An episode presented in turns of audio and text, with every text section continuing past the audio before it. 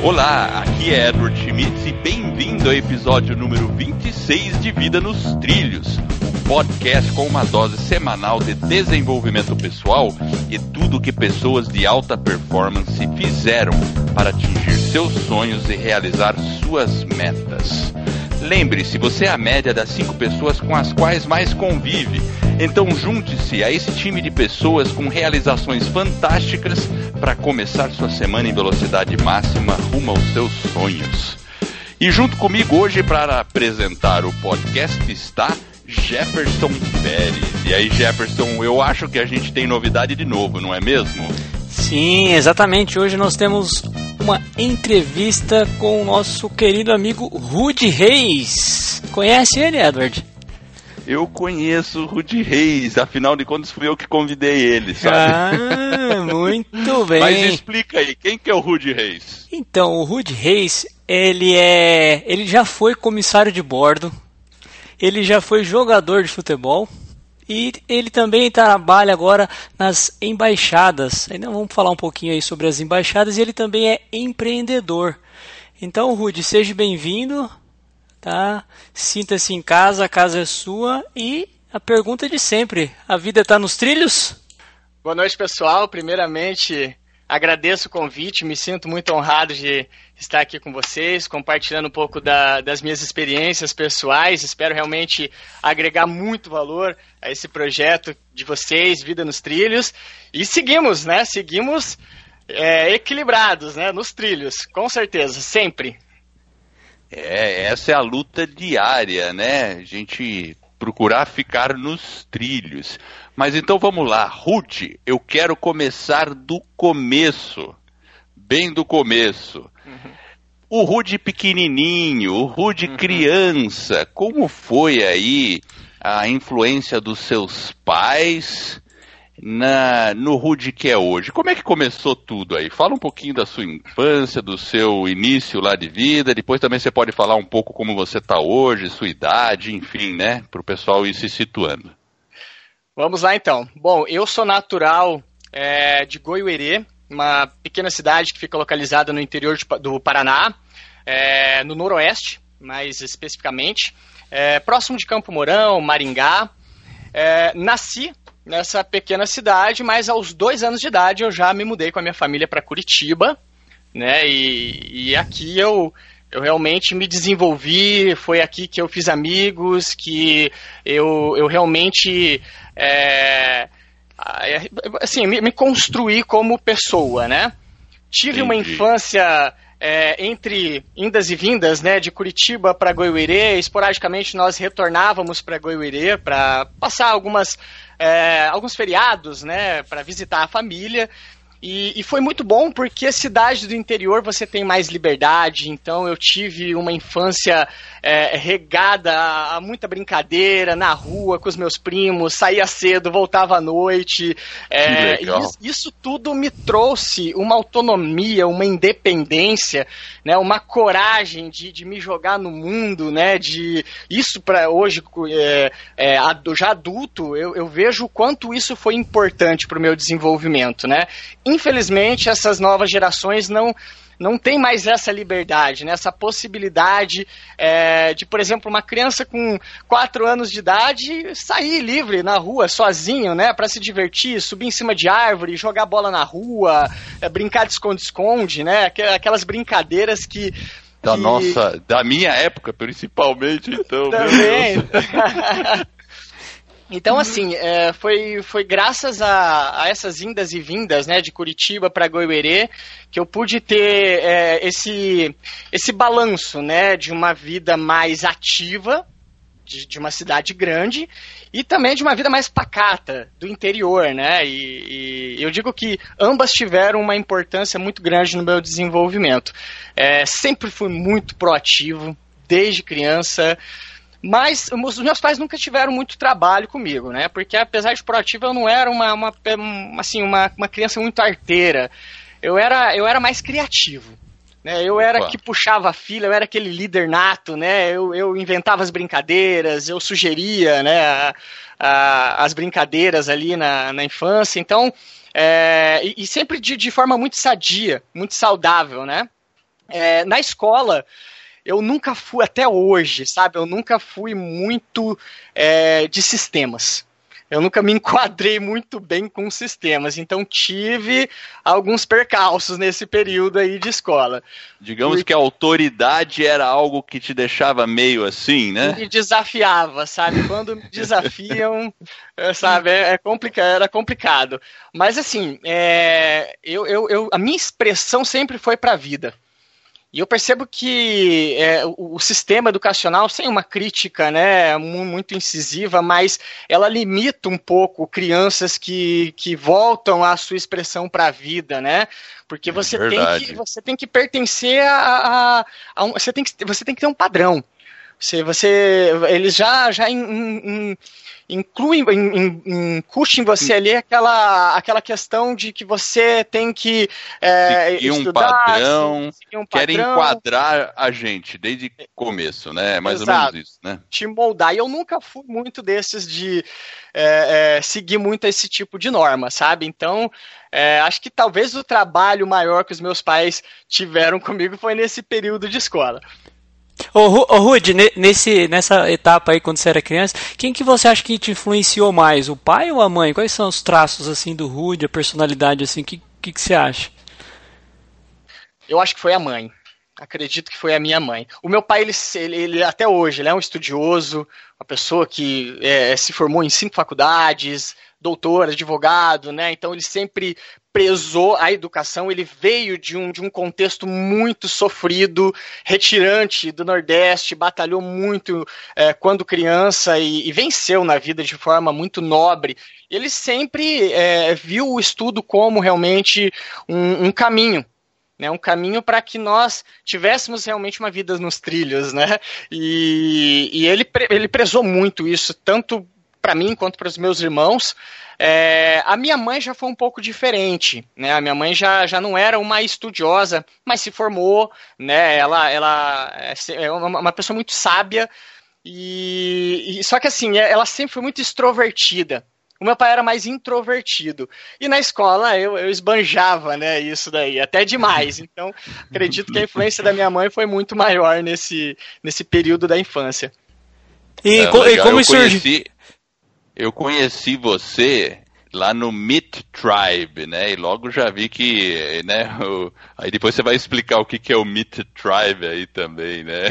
Foi, foi bacana. E o, e o Rudy já liderando lá, já coordenando todos o, o evento, um evento muito bacana. Mas o que, que você ia perguntar, Jefferson? Não, porque a gente falou que ele é um ex-jogador, né? Então como que foi aí a questão do, da carreira do aí futebol. na área do futebol? Conta pra nós aí um pouquinho. Legal. Bom, é, eu não me considero um ex-jogador. Eu estou em atividade ainda, retornando agora, né? Quebrando todos os paradigmas. Um jogador com 31 anos de idade, para muitos, né? Isso seria uma missão impossível, mas é, pra, isso, isso para mim, quem rotula é o mercado do futebol. Então eu quero quebrar isso. Né, porque um jogador ele não pode ser considerado velho aos 25 anos de idade, como muitos aí ficam à margem disso.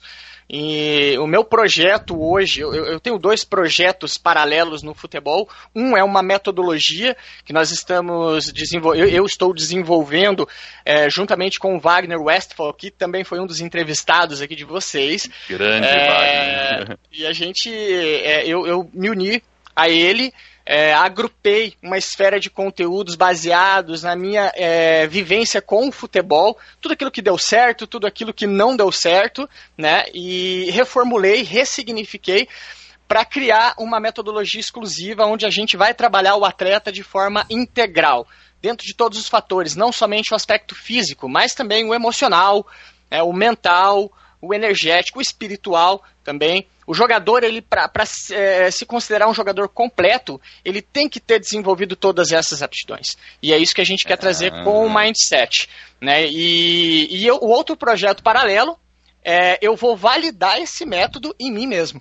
Então a meta é me preparar durante um ano para que durante, é, nesse período eu, eu, eu, eu, me desenvolva dentro dessa metodologia e volte a jogar profissionalmente, quebrando todos os paradigmas, mostrando para aqueles atletas que finalizaram a carreira aos 22 anos de idade, porque realmente nesse período, nessa faixa etária, é um momento muito decisivo para o atleta, porque se ele já não estiver é, é, fazendo parte do plantel de uma equipe, ele, ele, já, ele já começa a, a sentir aquela pressão. Lado. A pressão social, a pressão da família, a pressão da sociedade, né? Tipo, ah, caramba, e agora? O que eu faço? Continuo insistindo um pouco mais ou largo tudo e vou buscar um emprego, vou seguir a minha vida, né? Então, muitos ficam é, no meio do caminho justamente por essa crença limitante que o esporte traz, que, ao meu ver, quem regula é o mercado esportivo, que quer lucrar cada vez mais com jogadores mais novos, né? E, e desprezam aqueles mais experientes. Então, é uma quebra de paradigma que a gente quer promover também com, essa, com, essa, com esse meu retorno ao, ao futebol. Ok. É, e essa... fazer uma, Vai uma lá, pergunta aqui agora. Pergunta de eu sou completamente leigo e confesso futebol não é o meu forte. Mas por que o Brasil perdeu essa Copa? Rudy, qual foi o ponto nevrálgico? Olha, Eduardo, é, o futebol ele só é mágico, ele só tem essa magia porque ele, ele realmente não tem um, um como é que eu posso dizer? É, ele é uma incógnita. Ele é um imprevisível, né? Ele é imprevisível, essa é a palavra. Ele é imprevisível. E é isso que torna o futebol o, o esporte mais popular do mundo. Né, justamente por causa dessa imprevisibilidade. Mas é, eu acredito que houve um pouco de hum, falta de gestão emocional dos atletas. Ao é, meu ver, é, é, isso que faltou na Copa do Brasil, é, na Copa do Mundo aqui do Brasil, e é isso que faltou também agora. Né? É, o, o, povo brasileiro, ele, ele é um povo muito acolhedor, mas ele é um povo crítico também. E eu acho que os jogadores, ah, depois desse boom das redes sociais, né? Então toda a informação acaba chegando aos atletas. E eu acredito que eles não tiveram uma gestão emocional, apesar de estarem ali frente a um líder nato, uma pessoa incrível, um profissional fantástico que é o Tite, né? Mas é, individualmente, alguns atletas ali deixaram a desejar na questão equilíbrio emocional. Então, ao meu ver, talvez é, essa possibilidade de avançarmos a, as próximas fases da Copa do Mundo foi deixada aí né, para um próximo momento, justamente porque faltou essas competências emocionais. Essa parte emocional é muito importante, realmente, né? E o seu projeto chama-se Mindset. É isso Sim. o seu projeto em futebol?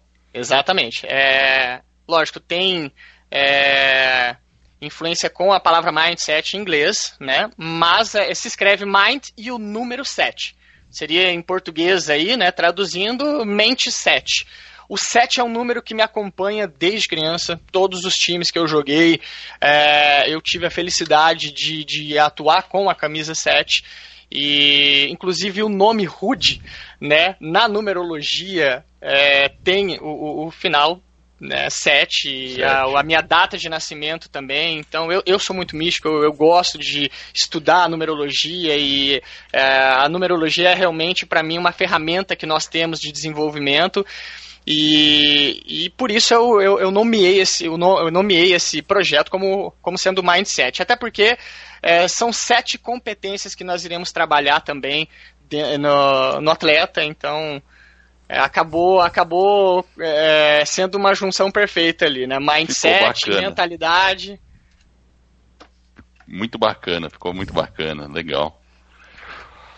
O, uma, uma pergunta aqui, nessa fase de futebol, nessa fase aí do futebol, qual foi o maior desafio nesse início? E, e conta um pouquinho como surgiu o futebol, você começou, entrou num clube e tal, qual foram as dificuldades, né? Conta rapidinho isso aí. Foi a primeira coisa? Você se tornou primeiro jogador e depois foi comissário ou Sim. foi inverso, né? Sim, o, o futebol, ele, ele realmente foi bem avassalador na minha vida aos sete anos de idade. Foi quando eu, eu iniciei a, digamos, a minha carreira no, no esporte, né? É, na verdade, a, a, Copa do Mundo de 94 foi realmente aquilo que eu, eu precisava para entender que o, o, esporte ele é apaixonante. É, o, o, futebol era o meu propósito de vida. Aquilo me marcou muito, aquela Copa me marcou muito. Assim como muitos da minha geração, né? E eu já brincava com os meus amigos na rua e tudo mais, só que Nessa, em 94 foi quando eu, eu, eu pedi meu pai me, me registrar na Escolinha de Futebol do Paraná Clube, que é um time local aqui de Curitiba, e, e foi onde tudo começou. A minha, o meu, eu não digo a minha carreira, né? Porque a minha carreira de fato ela começou aos 17 anos quando eu me profissionalizei pela primeira vez. Mas digamos que a minha jornada no futebol começou aos 7 anos de idade nas escolinhas do Paraná Clube.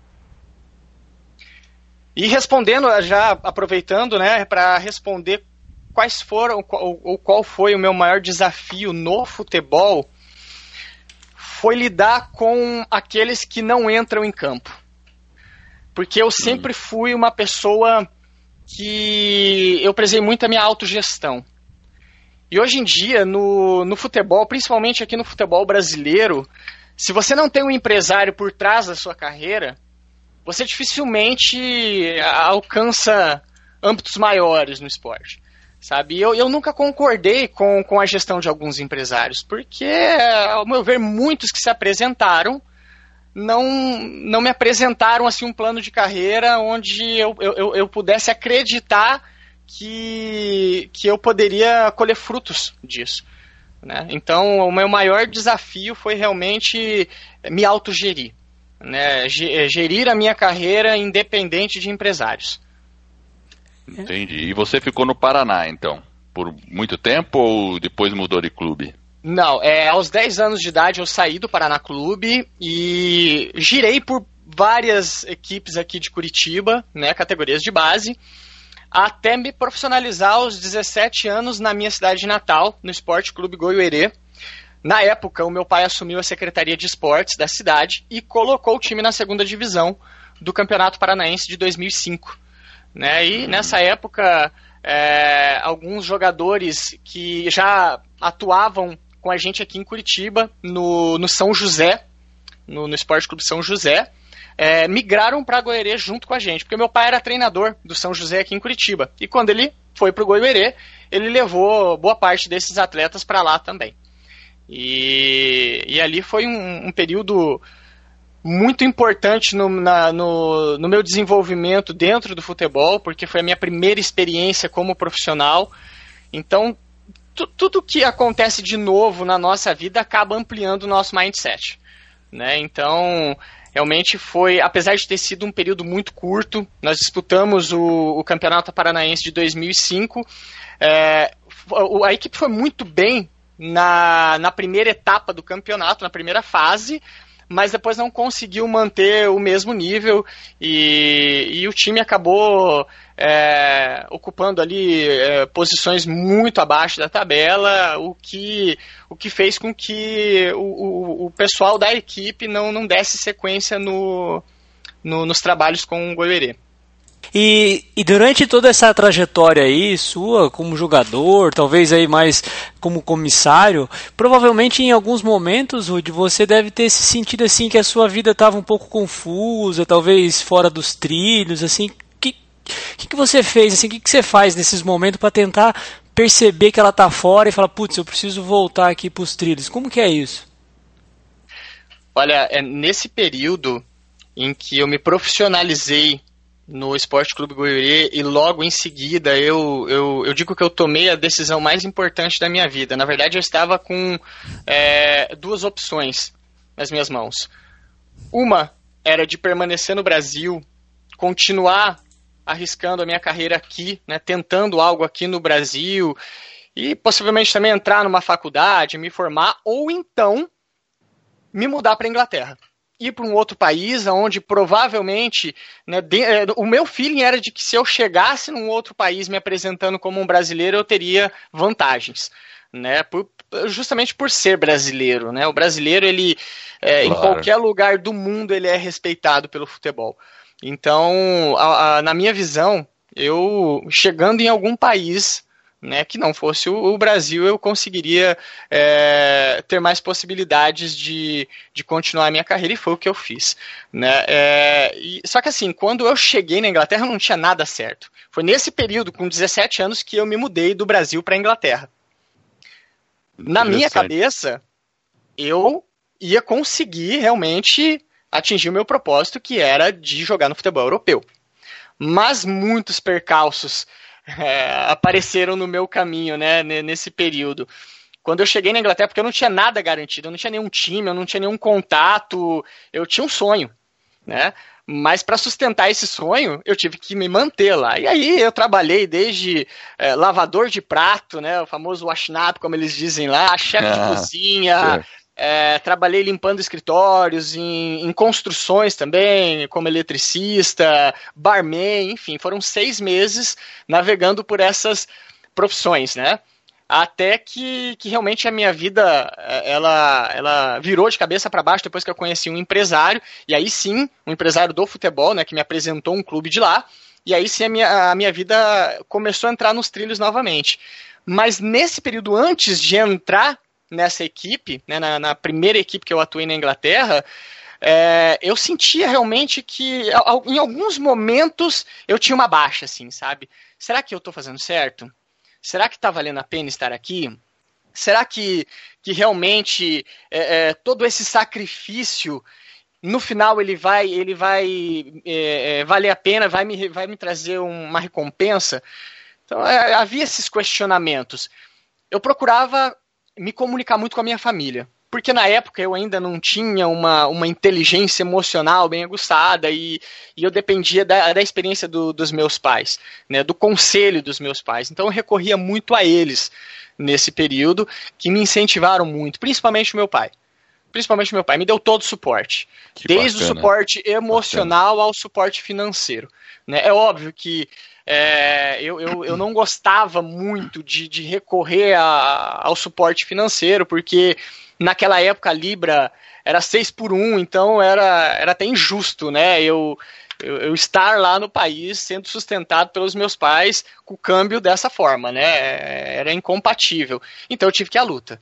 Né? E, e para isso, como eu nunca tinha trabalhado no Brasil a não ser com o futebol, para isso eu recorri ao meu pai, que me deu muita força, deu, me deu muito apoio, me dizendo que a vida era assim mesmo, ele já tinha passado por tudo isso também e que aprendeu muito. Cada profissão é muito valiosa, você consegue tirar um insight, você consegue se desenvolver por meio delas, você consegue é, é, é masterizar ali aptidões que talvez somente em uma profissão você não consiga. Então, é esse suporte familiar foi de suma importância para a minha permanência no, na Inglaterra. Bacana mesmo, essa questão de, de, de toda toda profissão é nobre, né? E com tudo a gente aprende, você se desenvolve na tarefa mais simples até a mais complexa. E, e, isso é muito bacana. E eu acho que assim, você também teve que desenvolver, você era novo, estava com 17 anos, certo? Sim, 17 para 18 anos. 18, novo lá, sozinho, tendo que desenvolver um mindset. Eu fico pensando o que, que, passava naquela cabeça ali e tal, né? Agora, você ficou quanto tempo lá na Inglaterra depois? Aí achou o empresário tal, ficou mais, mais algum tempo lá? Como é que foi isso? Fiquei mais três anos e meio morando no Reino Unido. É, a história com esse empresário foi bastante interessante porque eu trabalhava num restaurante nessa época e assim que terminava o meu expediente, eu pegava a minha mochila, a minha bola e ia pro Hyde Park, que é o parque mais famoso ali de Londres, e ficava Sim. treinando por ali. Né? E, e, foi ali que eu conheci realmente esse empresário que achou bastante interessante os meus movimentos, ali os movimentos que eu executava, a criançada que se aproximava ali cada vez que eu ia treinar e me convidou para fazer um teste numa equipe que fica localizada numa região metropolitana de Londres. O, é, a cidade se chama Amersham e o time é o Amersham Tower Club. No primeiro dia que eu fui fazer uma avaliação, é, o pessoal já é, se identificou muito com o meu futebol e, e me contrataram. E a partir disso a minha vida realmente ela mudou. Ela mudou da água para o vinho, assim. Eu comecei a ter mais suporte financeiro, vindo desse empresário, vindo do clube, né? Eu, eu, eu realmente estava é, executando aquilo que eu, eu, eu, eu de fato fui para fazer, que é jogar futebol. Então, foi um momento muito especial na minha vida. Que legal, né? Essa, isso mostra que às vezes a gente tem que insistir, certo? Tem que, tem que continuar naquele caminho, perseverar, né? Exato. Eu acho que isso é uma, é uma. Agora, claro, os desafios continuaram, né?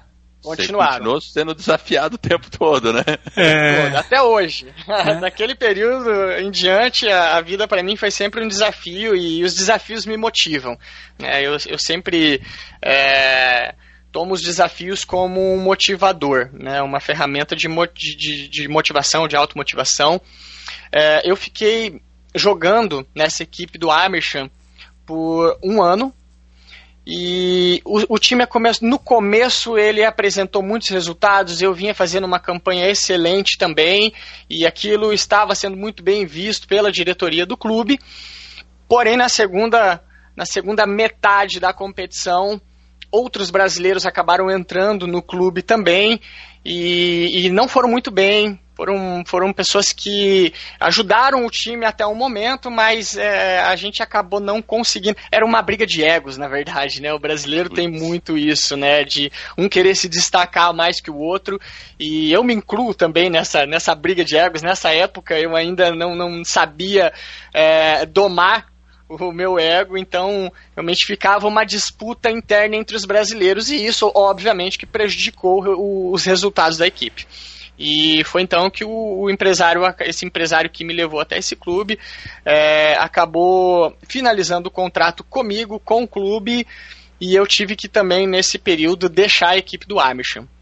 E, e, e, desse momento em diante, ali, desse momento, dessa ruptura, né, é, da quebra de contratos em diante, for, foram, assim, meses muito desafiadores na minha vida. Muito desafiadores porque eu já não queria mais me submeter a trabalhar em outros empregos que não fosse o futebol, né? E, e fiquei durante muito tempo tentando ingressar novamente em uma equipe, mas esbarrando em várias é, burocracias, como por exemplo a de documentação. Era muito difícil para mim arrumar um clube é, na Inglaterra sem documentação porque na época que eu joguei no Amish, eles é, me deram um visto de trabalho, eu pude ficar legalmente no país, né, atuando como um profissional, mas depois disso, assim que a gente finalizou o contrato, o, o, o visto também se encerrou. E, e foram, foram períodos bem complicados, assim, porque eu acabei entrando numa, digamos, uma pré-depressão, né? Eu não digo que foi uma depressão, mas foi algo que me deixou realmente é, muito debilitado. E óbvio, né? Quando você se encontra numa situação como essa, você acaba também conhecendo pessoas com a mesma frequência energética e, e isso acabou também me levando muito para baixo, assim, sabe? Muito para baixo. Eu acabei conhecendo a, a noite londrina, né? Acabei é, é, andando com más influências ali durante quatro, cinco meses, até que teve um dia que realmente a, a, esse, esse laço familiar falou mais alto e pensei muito neles, pensei que é, aquilo que eu estava fazendo não era correto, não daria orgulho a eles e foi quando me reinventei, me mudei de Londres para uma cidade chamada Bournemouth, que fica localizada no sul da Inglaterra, na região de Dorset. E, e lá foi uma, um recomeço para minha vida, para minha carreira no futebol, que realmente voltou a entrar nos trilhos. Eu conheci uma pessoa que eu, eu sempre tive anjos que apareceram na minha vida, assim, como esse, o, como a, a, o primeiro empresário apareceu um outro, uma outra pessoa que também trabalhava com futebol, era dirigente de um clube daquela região e me colocou para jogar novamente. E, e, e, desse, desse acontecimento em diante, eu consegui aí me equilibrar novamente. Que legal. O mindset, deixa eu entender. No momento que você percebeu que você falou, nossa, eu tô aqui descarrilado, noite londrina, sei lá o que, meu. qual foi o. O que, que passou assim? Qual foi assim as ações que você acha que, que foram fundamentais para você voltar nos eixos, né? Como é que foi isso aí? Primeiramente, a família. Como eu sempre digo, a, a família ela, ela é um alicerce nesse momento. É, era eu pensar na minha família, pensar que eu, eu, eu não estaria dando orgulho a eles, né, é, é, executando algumas atitudes que, que eu, vinha, eu vinha fazendo na, naquele período. E, e outra coisa, o autoconhecimento. Foi onde eu, eu de fato conheci, é, me conheci mais a fundo. Porque foram, foram períodos que eu acabei me isolando de tudo e de todos. Então esse isolamento fez com que eu, eu me conectasse com o meu eu interior. Fez com que eu, eu, eu, eu entendesse que existe uma voz que conversa com a gente internamente e que ela tem todas as respostas que você precisa, mas você só consegue acessá-la a partir do momento em que você se põe em meditação, a partir do momento que você zera a sua mente, a partir do momento em que você é, é, eu não digo se isola, mas que você é, se põe em retiro e começa a se questionar, começa a questionar o que realmente está acontecendo com você, aonde você quer chegar, né? O que você representa, o que você quer é, é, deixar de legado para o mundo. Muito Isso bacana. fez toda a diferença nesse período para mim. Realmente o autoconhecimento foi um, um, fator crucial nesse momento de transição. Você poderia dizer, Rude, nesse caso que o seu propósito, aquela, né, aquela, o seu propósito em si de ir lá para jogar o futebol também pode ter sido uma coisa assim que te chamou a atenção no sentido de voltar, sair desse isolamento e retomar ou não? Como é que foi? Sem dúvida. O futebol sempre foi um motivador. O futebol para mim sempre foi uma ferramenta é, de, de automotivação. Hoje eu, eu considero como um propósito. Talvez vá. O futebol é uma ferramenta que eu utilizo para chegar no meu propósito. Eu, hoje eu entendo que o meu propósito é construir pessoas a partir do futebol compartilhando as minhas experiências, é mostrando para elas, olha, esse caminho aqui eu já trilhei, não dá certo. Eu acho que esse daqui você vai conseguir ter resultados mais é, é, eficazes, sabe, mais assertivos. Então, é, realmente o, o, futebol ele serviu como um, um, uma, uma, um motor de, de, de automotivação. Entendi. E hoje você consegue fazer esse, esse mesmo approach que você fez consigo mesmo com outros jogadores. E, e essa é uma etapa do projeto do Mindset, correto? Assim que vocês vão tentar ajudar os jogadores, né? Se eu estou entendendo corretamente, seria aplicar um pouco de toda essa experiência que você viveu, transformando ela num método para que você possa replicar com outros jogadores, enfim. Perfeitamente, perfeitamente. Eu, eu agrupei né? Eu, eu, eu me pus também em meditação para entender o, o que eu realmente é, queria deixar como legado na minha vida. É, o, que, o que realmente é, o, o que eu quero ter é, como um rastro, como uma marca né, na minha vida. E, e, e, as minhas experiências com o futebol foram realmente o que me motivaram a, a agrupar linhas de conhecimento, entender realmente o que eu executei de forma muito empírica, né, e colocar isso de uma maneira mais profissional. Foi aí que eu conheci o universo do coach, né, PNL, a programação neurolinguística, a neurociência, entre outras linhas de conhecimento, né, que trabalham com a, a tecnologia humana, como eu e Wagner a gente costuma dizer, né? É, eu executei toda a minha, a minha carreira de uma maneira muito empírica, muito intuitiva. Mas eu sabia que aquilo tinha um fundamento, tinha uma ciência por trás. E foi aí que, estudando essas linhas de conhecimento, né, eu, eu entendi que era possível eu, eu transformar a minha experiência em uma metodologia que é, pudesse desenvolver e construir atletas aí de forma integral. E como que conta pra gente como, como que você chegou a, a, a questão aí do, do comissário de bordo aí? Conta pra nós um pouquinho. Bem interessante. Foi assim que eu voltei da Inglaterra. Eu acabei me machucando nessa minha última experiência no, no Christchurch Football Club. Esse é o nome da equipe que eu atuei na, na região de Bournemouth, né, quando eu me mudei de Londres para Bournemouth.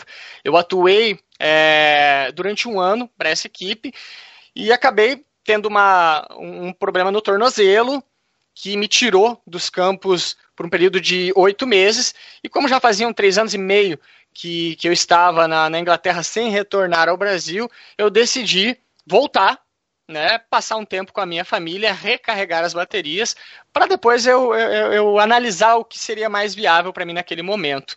E foi aí que surgiu a, a profissão de comissário de bordo através de uma ex-namorada minha que eu conheci na Inglaterra. Nós voltamos juntos para o Brasil e a gente sentou um dia e começou a pensar: que, e agora? O que, que a gente vai fazer? Né? Qual, qual, qual seria, quais seriam a as opções que nós teríamos naquele momento, né? E aí uma tia dela já trabalhava como comissária de bordo na época da da, da né, já, já não já não existente, né, a Webjet. E ela recomendou que nós fizéssemos o curso de comissário, porque era algo que nós poderíamos nos preparar a curto prazo. O curso de comissário ele demora, ele tem a duração aí de quatro meses. E logo na sequência, se nós tivéssemos sorte, nós já seríamos é, é, chamados para uma seleção e ali a gente já conseguiria né, trabalhar e, e, ser remunerado de, de uma maneira que, que fosse compatível ao que nós ganhávamos na Inglaterra. É, e, aí foi, foi então que a, a profissão de comissário de bordo surgiu na minha vida. Eu me preparei né, durante quatro meses. É, a minha ex-namorada, ela acabou tendo mais sorte do que eu. Em dois meses após o término do, após o término do curso, ela já foi contratada pela Webjet, por indicação da tia dela. E eu demorei aí ainda uns sete meses para poder ingressar profissionalmente na, na aviação. Legal. E ficou quanto tempo na aviação? Viajou Foram... bastante, provavelmente, né? Viajei bastante. Foram três anos. Três ah. anos trabalhando na TAM, linhas aéreas. E qual o maior Legal. desafio lá na TAM, como comissário? é me reinventar. me reinventar. Conta Esse aí. foi o meu maior desafio. É, inclusive, foi o que me afastou por um período também da aviação. Eu fui diagnosticado com síndrome do pânico. É, e o motivo era frustração. É, um dos principais motivos era a frustração eu, eu levava muitos times de futebol né, para em pontes, em ponte aéreas, em, enfim, é, principalmente nesse período de, de campeonato brasileiro, a gente levava muitos times. E, e, sempre que, um, que uma equipe entrava no avião, em que eu estava ali trabalhando, eu, eu, eu acabava, acabava tendo tendo uma, uma certa ansiedade, porque eu me via dentro daquele contexto e, e realmente o futebol sempre foi é, o, a, minha motiva, a minha motivação, o meu propósito de vida, e eu não aceitava, não admitia né, é, não, não estar ali vivenciando aqueles momentos, né? E eu acabei me afastando, fiquei seis meses é, afastado da, da aviação, e foi aí também que a minha vida ela começou a ter um significado mais espiritual. Eu acho que tudo teve um, acredito que tudo tem um significado, tudo tem um propósito, até mesmo os momentos não tão bons.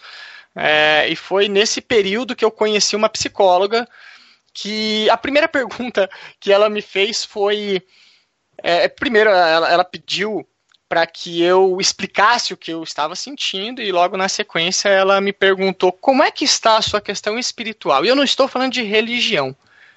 Estou falando Perfeito. daquela energia que anima a matéria. Estou falando da, da, da, daquilo que você tem internamente, que todos nós temos internamente, né? E, e, e que traz um sentido mais elevado para a tua vida. E aquela pergunta foi realmente. Naquele momento eu, eu, eu fiquei pensando, gente, é, não estou entendendo. Eu acho que eu estou tomando o caminho errado. Ela não está ela não tá entendendo o meu problema. Né? Eu, eu realmente não estou conseguindo entender onde ela quer chegar com essa questão espiritual. E nessa época, eu me lembro que eu, eu fiquei muito em dúvida, eu entrei em contato com ela e, e disse que eu realmente não, não, não, estava conseguindo me conectar com essa com, com esse aspecto espiritual que ela, que ela havia comentado, então ela me indicou frequentar é, um, um, templo budista que trabalha com, com a parte. O budismo ele, ele, ele realmente foi o meu. Foi a primeira filosofia que me despertou espiritualmente. Porque foi onde eu conheci a meditação, foi onde eu conheci algumas práticas que me fizeram é, me conectar com a minha essência, com o meu eu interior. E a partir disso, é, fui conhecendo outras linhas de, de conhecimento, né? Como, como o hinduísmo, é, enfim, outras, outras religiões que trabalham muito essa questão interna do ser.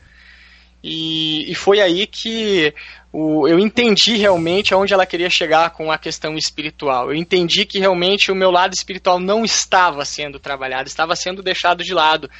E era por isso que aquele problema se manifestou na minha vida naquele momento eu não tinha um autoconhecimento, eu não sabia lidar com isso. Né? Então, a, a questão espiritual foi um fator que é, acabou realmente me transformando numa pessoa totalmente diferente. Legal. E você pratica meditação com frequência, Rudy? Com frequência. Diariamente, isso não só é, é, no meu quarto, sozinho, mas às vezes eu, eu, estou correndo, eu estou meditando, eu estou treinando, eu estou meditando. Existem, existem formas de meditar. Né? No, no princípio, eu tinha uma extrema dificuldade porque é, muitas pessoas me, me, aconselhavam a zerar a mente. Mas como fazer isso? Só de pensar que você não precisa pensar em nada, você já está pensando em alguma coisa. Né? É então eu tinha, uma, eu tinha uma dificuldade muito grande para meditar. E com o tempo eu fui conhecendo outras práticas de meditação, prática mais ativa, em movimento, o próprio Tai Chi é uma prática meditativa também, né? E, e, eu me conectei muito com, com essas práticas que, que executam, onde eu posso executar movimentos, o yoga também, né? É uma, é uma, é uma vertente da meditação ali que você pode utilizar em movimento. Então eu, eu diariamente eu costumo meditar. De, de 10 a 20 minutos, ou até mesmo, dependendo do, do momento, eu costumo meditar até mais.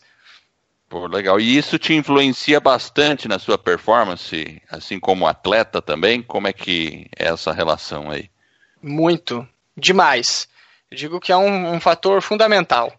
Porque o atleta, para atingir alta performance, ele tem que ele tem que entender como ele funciona. Ele tem que entender em que momento ele está é, é, sofrendo de ansiedade, ele tem que entender em que momento algo, um fator externo, uma situação externa está afetando o emocional dele. E, e a meditação, ela te coloca nos trilhos, ela te coloca realmente em equilíbrio com a tua essência e, e você consegue identificar é, quando a ansiedade está se manifestando e você acaba diluindo isso a, part, é, a partir do, do, do, do, reconhecimento. Você reconhece que aquilo está se manifestando no seu ser e você trabalha isso a partir da meditação. É, eu entendo que a, a meditação aí é uma das estratégias provavelmente para você manter a sua vida nos trilhos. Quais seriam as outras duas? Bom, é, prática física, né, exercícios diários. Não adianta você ter uma mente sã se o teu corpo está debilitado. Então é, é, é o equilíbrio entre corpo, mente e espírito. A mente você trabalha com a meditação, o corpo você trabalha com atividades físicas, né? É, é, o espírito você você trabalha com conhecimento. Ao meu ver, é, a, a espiritualidade nada mais é do que conhecimento, adquirir conhecimento. E, e, como que é a jornada aí de adquirir conhecimento, Rude, para você? Que você lê? Como que é? Conta um pouquinho pra gente aí. Você tem algum livro favorito? Como que é? Tenho, tenho vários livros que me influenciaram. É, o primeiro que realmente me trouxe uma visão mais espiritual da vida foi a Profecia Celestina, do James Hetfield. Na verdade, a trilogia, né? É, a Profecia Celestina, a Décima Primeira Profecia, O Segredo de Shambhala, e, e depois ainda ele lançou uma outra edição, que é a 12 Profecia, que conta sobre essa transição planetária né, que houve em 2012, em, em, que muitas pessoas, as mais sensíveis, se despertaram realmente para um, um propósito mais espiritual. Eu me incluo nessa, nessa é, eu me incluo nessa, enfim, dentro desse contexto, né, de pessoas que se despertaram em 2012 e a profecia celestina, ela realmente me trouxe uma, uma conexão maior com a espiritualidade, com o fator energético, né? E o poder do agora também do Eckhart Tolle, é, que também foi um livro que me ensinou realmente a me conectar com o momento presente. E isso é fundamental. Porque no futuro você não faz nada, o futuro ainda não existe. Você pode criar ele mentalmente, mas você tem que executá-lo no agora. E o passado já foi. Você não consegue voltar no passado. Então, a, a, o único momento em que você consegue fazer a diferença é no agora. E a partir desse livro eu comecei a entender como estar presente em todo momento. É, um outro livro também foi o, o Poder do Hábito, poder do hábito ele me ajudou muito a, a ressignificar alguns hábitos danosos na minha vida alguns hábitos que acabam levando a gente à procrastinação, acabam fazendo com que a gente não atinja é, os nossos resultados. Então, esse foi um livro é, bem fundamental na, na, no meu desenvolvimento. Um outro livro que eu poderia citar é, ética e vergonha na cara, ainda mais nesse momento, né, do, do, do dos professores Mário Sérgio Cortelli e Clóvis de Barros Filho. Eu, eu sempre fui muito ligado a essa questão ética, inclusive a ética, ela é um dos pilares do mindset, da nossa metodologia. Para tudo se cabe a ética, né? Então, esse livro, ele, ele realmente foi um divisor de águas na minha vida e muito do conteúdo desse livro é, contribuiu para a formatação desse pilar da ética no projeto Mindset. Um outro livro que talvez ele, ele, ele nem seja encontrado facilmente é A Psicologia do Êxito, do Alberto Montalvão é, ele, ele fala, fala, muito sobre o energismo, né? ele fala muito sobre a automotivação, sobre é, essas questões que, que acabam fazendo toda a diferença na, na nossa vida, né? porque para você executar qualquer coisa, você tem que ter uma motivação, você tem que ter um motor que faça com que você se movimente. E esse livro me trouxe é, todo esse conhecimento. O último que eu poderia citar aí até para lembrar do nosso mentor das embaixadas, o Flávio Augusto da Silva, é o geração de valor, né? Isso, isso para quem quer empreender, para quem quer realmente quebrar alguns paradigmas da, da sociedade, alguns paradigmas danosos, né? Que acabam limitando é, a nossa vida, o nosso conhecimento. Então, Geração de Valor é um livro que eu, eu, eu também recomendaria. Como que entrou aí a questão do Flávio Augusto, da geração de valor aí na sua vida? De uma forma muito sincronística, como tudo, né? Eu, eu tenho, um, eu tenho uma, um amigo é, chamado Leonardo, ele conhecia os líderes da, os primeiros líderes de embaixada aqui de Curitiba, e eu, eu, trabalho também com audiovisual. É uma, é uma outra habilidade aí que eu acabei desenvolvendo por uma questão de necessidade eu sempre eu, eu comecei a ter a, a, necessidade de compartilhar conteúdo na internet. E para isso eu dependia do audiovisual. Como o audiovisual é, é, um trabalho muito caro, não é sempre que a gente encontra profissionais acessíveis, eu falei, quer saber, eu, eu já aprendi tanta coisa na minha vida, essa vai ser mais uma delas. E, e acabei começando a trabalhar com, com audiovisual, fiz alguns trabalhos nessa área, e fui convidado pelo Leonardo para gravar essa, esses encontros das embaixadas. Na época, era ainda um, dentro de um formato de palestras. A gente conseguia atrair um público de mais ou menos 100 empreendedores a cada quinzena, né? Tra trazíamos referências do empreendedorismo para falar sobre os cases de sucesso deles, né? E, e o meu trabalho era filmar esse, esses encontros.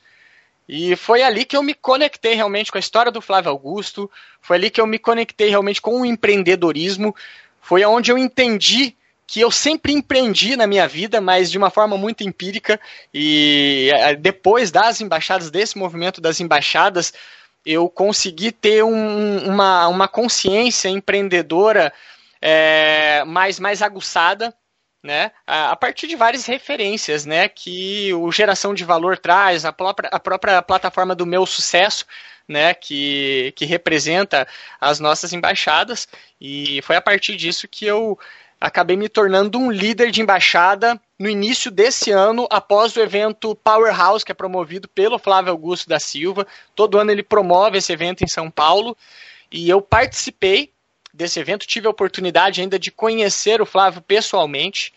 E, e, e, desse encontro em diante, o Flávio definitivamente se engajou nesse movimento, apoiou a causa e, e foi, foi aí que a gente acabou dividindo os líderes de embaixada, porque na, na época eram oito líderes que coordenavam as reuniões aqui quinzenalmente em Curitiba, né?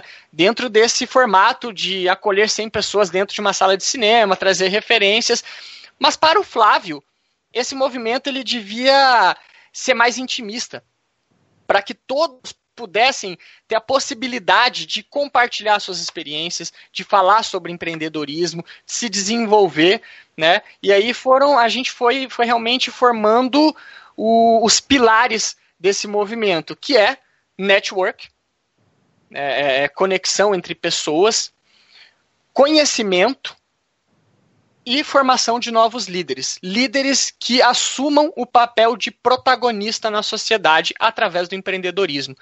Ao nosso ver, o empreendedorismo é a salvação. Né? Hoje em dia, é, 70% é, dos empregos gerados no nosso país vem do empreendedorismo. Então, quanto mais pessoas é, é, tendo esta visão empreendedora, mais a gente consegue trazer benefícios para a nossa sociedade por meio do, do, do conhecimento empreendedor. É, eu acho esse trabalho aí do, do Flávio Augusto, é, o trabalho que é desenvolvido aí também pelas embaixadas, é, promovendo aí o empreendedorismo é realmente a salvação para o Brasil, para a nossa sociedade aí, com geração de riqueza para as pessoas. É, e não é só bem... riqueza, né, mas conhecimento também. É verdade, é um... conhecimento é, e, e, e aquilo lá, né, compartilhar experiências, né? Você e, a riqueza trocar ideia, também né? se manifesta Exato. de várias formas, né? Como qualidade Sim. de vida, enfim, né? Sem de dúvida. várias formas aí, né? Com uma projeto... sociedade mais justa, né? Sem dúvida. O, o, o, próprio projeto Mindset, ele, ele foi incubado nas embaixadas. No primeiro tá dia que eu participei da reunião das embaixadas, o, estava o Sandro Cesardelo, que é um, é um dos sócios do Flávio Augusto, né? Dando depoimento, contando um pouco da história do Flávio, e eu comecei a, ter alguns insights, né? Por que, que o Flávio, o dono da WhatsApp, de uma, de uma rede de, de eh, escolas de inglês, investiu em um time de futebol? Qual foi o, o propósito disso? E aí eu, eu quis ir mais a fundo, eu quis ir além. E foi quando eu entendi que realmente eu poderia usar a minha paixão, o meu propósito de vida, é, aliado a um outro desejo que eu tenho de construir pessoas né? Juntar tudo isso com o empreendedorismo eu conseguiria transformar esse método em algo que eu poderia realmente é, reinvestir é, dentro desse trabalho e, e, e, crescer com ele. Porque a gente sabe que, é, por mais que a gente queira realmente trabalhar com, com causas sociais, se nós não tivermos recursos para manter os projetos, a gente acaba ficando no meio do caminho. O empreendedorismo ele me trouxe essa visão de como realmente sustentar um projeto como esse. Né? E foi graças ao Flávio Augusto e a esse movimento das embaixadas que hoje o Mindset existe, que hoje eu, eu tenho essa, esse outro lado mais empreendedor desenvolvido. Muito bacana, viu? O Rude, uma se tiver uma área que você pode dizer assim: olha, essa área eu me considero um perito, nessa área eu domino. Qual é a área que você diria que você é o cara? Acho que eu vou pegar todo mundo de surpresa agora, né? Porque eu acredito que vocês estão esperando que eu fale o futebol, né? Mas não. Relacionamento. Relacionamento, Legal. sem dúvida. Relacionamento é, foi o que realmente me privou de muitas coisas, porque o, o, futebol é puro relacionamento, né? Existe o fator físico, o fator jogo ali, a competição, mas se você não soubesse relacionar, você passa por dificuldades. Você, você trabalha, você é, treina com diferentes personalidades e você tem que se adaptar a isso. O mundo não tem que se adaptar a você, você que tem que se adaptar ao mundo. E se você não tiver bons relacionamentos, você não conquista nada. Porque ninguém faz nada sozinho. Então, é, eu digo que a minha vida ela foi baseada realmente em relacionamentos. Tudo que eu conquistei foi por meio de bons relacionamentos, de relacionamentos compensadores. Então, se eu pudesse é, é, enfatizar uma área que realmente eu domino e consigo fazer com destreza e excelência, é me relacionar com as pessoas. E criar os relacionamentos, né, Rudy? Eu lembro. Construir. É, construir, né? O, o Meetup, você participou da organização, né? E parece Sim. que vai vir outro Meetup. Até pode dar uma palhinha. O que, que é um Meet Meetup. É, é, é, o, é o Meet Tribe, na verdade, Meet né? Tribe. Ah, eu é. falei errado. É o Meet Tribe. O é, Meetup mas... é outra coisa, acho, né? Não, mas mas a, vem, a origem da palavra vem realmente do Meetup, porque nós também somos pessoas, o nosso grupo aqui da Casa Six, que você também é, conheceu no dia do Meet Tribe, são pessoas que estão muito conectadas com o Gabriel Goff. Eu não sei se vocês conhecem do, do movimento High Stakes, né? E, e ele promove alguns meetups. Exato. Onde o intuito é realmente conexão, relacionamentos, desenvolvimento pessoal, né? Alta performance. E a gente resolveu fazer aqui em Curitiba o Meet Tribe. O que, que, seria o Meet Tribe? É o encontre a sua tribo. Porque nós, é, é, nós acreditamos que a gente pertence a uma tribo de pessoas, né? Que estão falando de propósito, que estão falando de desenvolvimento, que estão falando de alta performance. Então, essa tribo se reuniu naquele dia em que nós nos conhecemos para justamente propagar essa mensagem de empreendedorismo, de alta performance, de desenvolvimento humano, de qualidade de vida.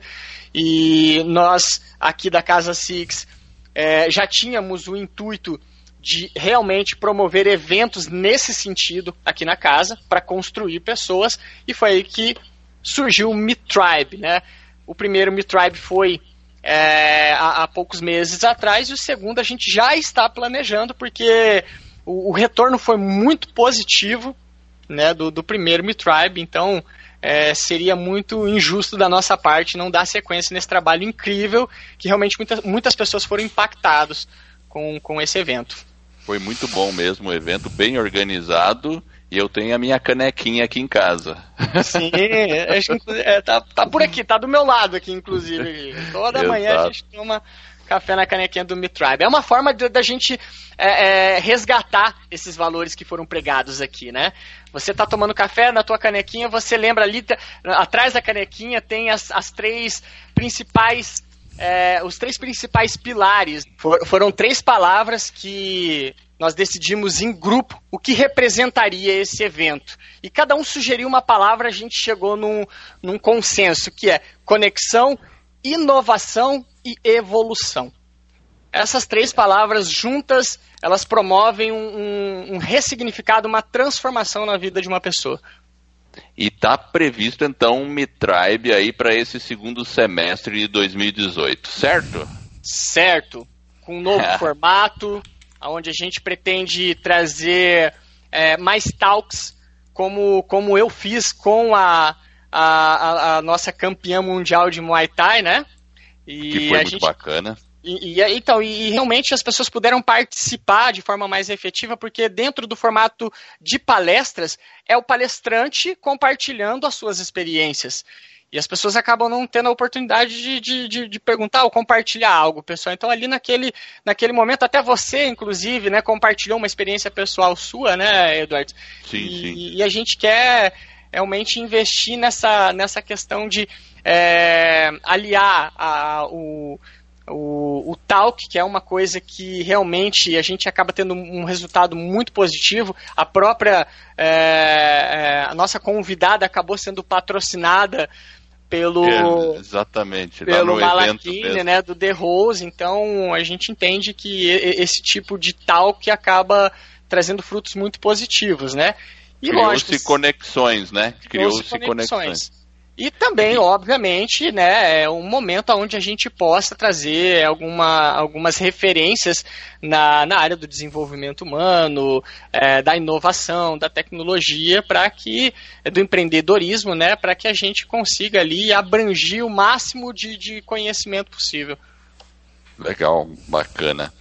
O, na sua área de atuação, ou nas áreas que você atua, Rude, você, você já atuou em tantas áreas aí. Você houve alguma recomendação ruim e que você acredita que estão equivocadas? Bom, é, eu posso citar a questão do futebol, né, onde Perfeito. muitas pessoas é, acabam limitando alguns atletas e isso já corriqueiramente acontece comigo também, aonde, como eu disse, o, o mercado regula um, um, o fator idade no futebol. E muita gente, é, depois que eu realmente é, tracei essa meta de me preparar durante um ano para voltar a jogar profissionalmente, fui muito criticado, não muito criticado, algumas pessoas pontuais. Eu, eu, tenho pessoas ao meu redor que, que me motivam bastante, mas existem aqueles também que, é, por não terem as mesmas competências, por não, não ter a mesma motivação, querem te diminuir. Né, falando que você já está muito velho, é, o futebol não leva a nada, é, o futebol é, é, é, uma, é um esporte muito egocêntrico, egoísta, onde jogadores ganham muito e fazem pouco. Né? Eu, eu até entendo que existem uns e outros, mas o, o esporte, quando você enxerga ele em essência, ele é um, uma ferramenta de transformação social, é né? uma ferramenta que pode salvar vidas. É uma ferramenta que na época, na época do Pelé parou guerras.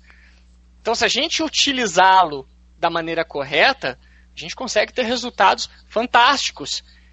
E, e, a gente não pode limitar uma pessoa que quer jogar futebol por causa da idade dela. Ninguém tem o direito de apontar o dedo para um atleta de qualquer faixa etária e falar: você não está mais apto a, a exercer aquilo que você ama fazer né? Porque isso acontece no, no, no mercado. Isso é, acontece... com certeza. Mercado de trabalho, pessoas com mais de 40, 50, o pessoal fala, não, não, não, agora... É, é uma... Enfim, né? É, eu acho que é uma coisa que a gente tem que lutar contra também, né? Porque o Brasil tem, tem diversos problemas aí, e aí o pessoal acaba limitando as pessoas ou gerando preconceito para profissionais que têm boa experiência, que podem fazer um trabalho excelente e, na verdade, é, acaba sendo excluído, né?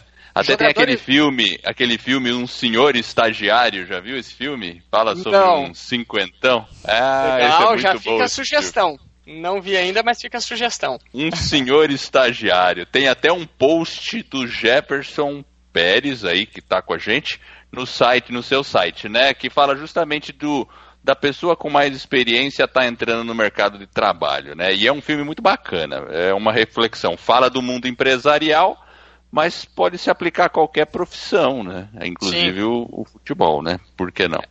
Exatamente. É, é uma questão cultural, ao meu ver. É, é totalmente cultural. Né? E a gente precisa quebrar esse, esses paradigmas para que a gente possa vivenciar uma nova forma de praticar o esporte. Com jogadores, sim, mais experientes, que mesmo aos 30 anos de idade estejam aí querendo ingressar no mercado esportivo, né? E por que não? Se a pessoa se sente apta a isso, é uma questão de crença. Se você acredita que você pode chegar, o teu único limitador é a tua mente, é a tua crença. É. é, é isso mesmo. É, esse filme, inclusive, ele traz um pouquinho disso, né? A moça, ela é uma empreendedora, né? E ela traz justamente um pouquinho dessa questão do empreender, mas ser jovem, né? E aí ela começa a cometer algumas, alguns deslizes. Aí eu escrevi lá o artigo, mas com foco um pouco mais na liderança. Trazendo um pouquinho agora para o nosso, pro nosso dia a dia aqui, ô Rude, É, você está agora no Vida nos Trilhos, está falando para o mundo inteiro aí. Deixa uma mensagem para gente aí. Qual que seria a mensagem que você deixaria para toda a nação? É, busquem a melhora contínua, sendo 1% melhor a cada dia. Você, às vezes a gente tem essa necessidade, essa ansiedade de querer conquistar tudo de uma vez. Não tem a paciência, a resiliência de esperar o processo da vida. Então, se todo dia você acordar pela manhã, ter os seus rituais e buscar se desenvolver, nem que seja 1%, nem que você leia uma página de um livro, mas que aquilo impacte você, você já está atingindo o teu propósito, você já está se desenvolvendo. A vida é evolução. E você tem que acompanhar esse trilho da vida, esse, esse caminhar, esse pulsar da vida. Né? O universo ele evolui e a gente faz parte do universo como um todo. A gente não pode deixar de evoluir. E para evoluir a gente precisa adquirir conhecimento. A gente precisa aprender. A gente precisa estar todo momento aprendendo algo novo, vivenciando novas experiências, sentindo novos gostos, novos cheiros, sabores, conhecendo pessoas. É por isso que eu exerci tantas profissões. Muita gente falou: ah, esse menino não tem foco, porque ele, ele, faz, ele faz tudo. E eu, eu já via de forma diferente. Eu já vi que em cada profissão é, é ela acabou me dando uma pecinha que montou o quebra-cabeça da minha existência. Isso me desenvolveu. Eu sou o que sou hoje por tudo que eu já fiz. Né? Eu prefiro pecar pelo excesso do que pela falta. Então, a, a, gente precisa realmente estar todo momento se conhecendo, adquirindo conhecimento. O nosso cérebro, ele se alimenta de conhecimento. Então, todo dia, procure ler um livro, procure escutar um podcast, procure é, é, se desenvolver a partir de mensagens que você escuta, a partir de pessoas que chegam na sua vida de forma sincronística. Nada por acaso, tudo tem um sincronismo. Então, esteja atento a esses sinais. Muito bem, melhoria Muito contínua. Melhoria é, contínua. Sempre. Bacana mesmo. O, a, eu vou fazer uma pergunta aqui que eu fiquei pensando. Rudy, você tem algum, alguma alimentação específica, assim, considerando que você é atleta tal? Como é que é a sua alimentação? Curiosidade eu... pessoal agora. Sim. Olha, eu não sou aquelas pessoas bitoladas que seguem dietas e, né, e que estão ali a todo momento cuidando de três em três horas se alimentando. Nada contra quem faz isso, né? É um estilo de vida. Mas eu, mesmo sendo atleta, lógico, procuro me alimentar de forma adequada, mas não me privo de muitas coisas. É, eu sou uma pessoa de experiências. Já tive meu período vegetariano, fui vegetariano durante um ano, no período em que eu morei na Croácia, é, e tive dificuldades, né? acabei tendo problemas com isso, porque é, é, foi uma transição muito como é que eu posso dizer? Foi, foi uma transição muito rápida. Eu decidi para a Croácia assim em uma semana e, e foi um choque cultural para mim, inclusive nessa parte da alimentação. Eu não encontrava os mesmos alimentos que eu encontrava aqui no Brasil para substituir, por exemplo, a proteína da carne. Né? E eu acabei, lógico, dentro da minha rotina como atleta de alta performance, é, passando mal em um treinamento e, e tive que voltar a, comer a carne justamente, né, ter uma dieta baseada é, na carne, porque senão eu poderia ter problemas e a, a minha performance iria cair. Né, o meu rendimento poderia estar ali em jogo, né? E, então comecei a me testar. Comecei, eu, eu, eu sempre, eu, eu, procuro sempre testar possibilidades. Né? Hoje a minha alimentação é baseada em vegetais, grãos, é, carne, né? Então, procuro, procuro me alimentar dessa forma, de, de, de maneira mais regrada. Também costumo fazer jejum, de vez em quando, no período da manhã, eu tomo uma, uma água com limão ali e fico, fico em jejum até é, uma, duas horas da tarde, né? Para realmente fazer uma limpeza, né? Digamos que, que isso seria um, um detox ali para o organismo. E então assim, eu não tenho uma dieta específica. Eu vou testando aquilo que me convém e o que dá certo eu acabo mantendo. Legal, essa questão do jejum é bem interessante, né? Dizem que já é um santo remédio, né? O jejum. Sim. Sim. É uma limpeza, né? É. A gente acaba limpando o nosso organismo. É verdade. O Rudy, como é que as pessoas podem entrar em contato com você? Bom, pelas minhas redes sociais, vocês me encontram no Instagram como Rude Reis e também no Facebook. É, eu ainda não. Eu, eu tenho o meu canal no YouTube, mas não estou alimentando com conteúdo. Já tenho alguma coisa lá, né? Mas é, faz um tempo que eu, que, eu, que eu não atualizo. Então eu estou mais ativo no Instagram e no Facebook pelo nome de Rude Reis, vocês me encontram lá. É, eu já vou, eu vou até soletrar aqui, porque muita gente coloca Rude com U, mas é R, 2 Os, O, O, D, Y. Rude Reis. E o Reis normal. Aí depois a gente vai colocar no show notes todas as anotações aí do nosso podcast, vai ter aí os seus dados de contato, você passa pra gente, a gente deixa lá, aí o pessoal pode saber.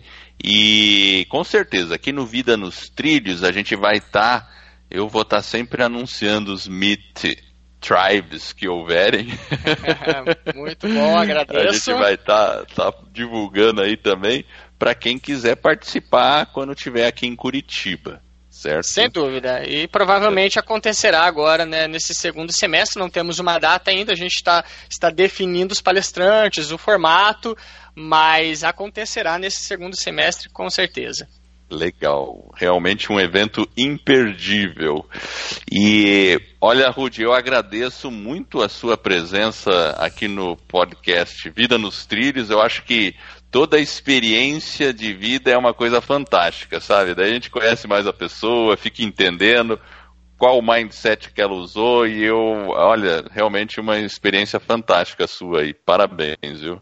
É, e poder compartilhar também é, é, fantástico, né? A gente acaba esvaziando o nosso copo ali, acaba de alguma forma impactando pessoas a partir de um detalhe que você acaba compartilhando com, com elas, né? Isso é muito importante. As pessoas gostam de histórias. Eu mesmo gosto muito de histórias. Eu, volta e meia, eu estou escutando é, algum, pod, algum podcast com, com um depoimento do Flávio, com um depoimento de outras pessoas que impactaram a minha vida. Isso é importante. A gente aprende com a história de vida das pessoas.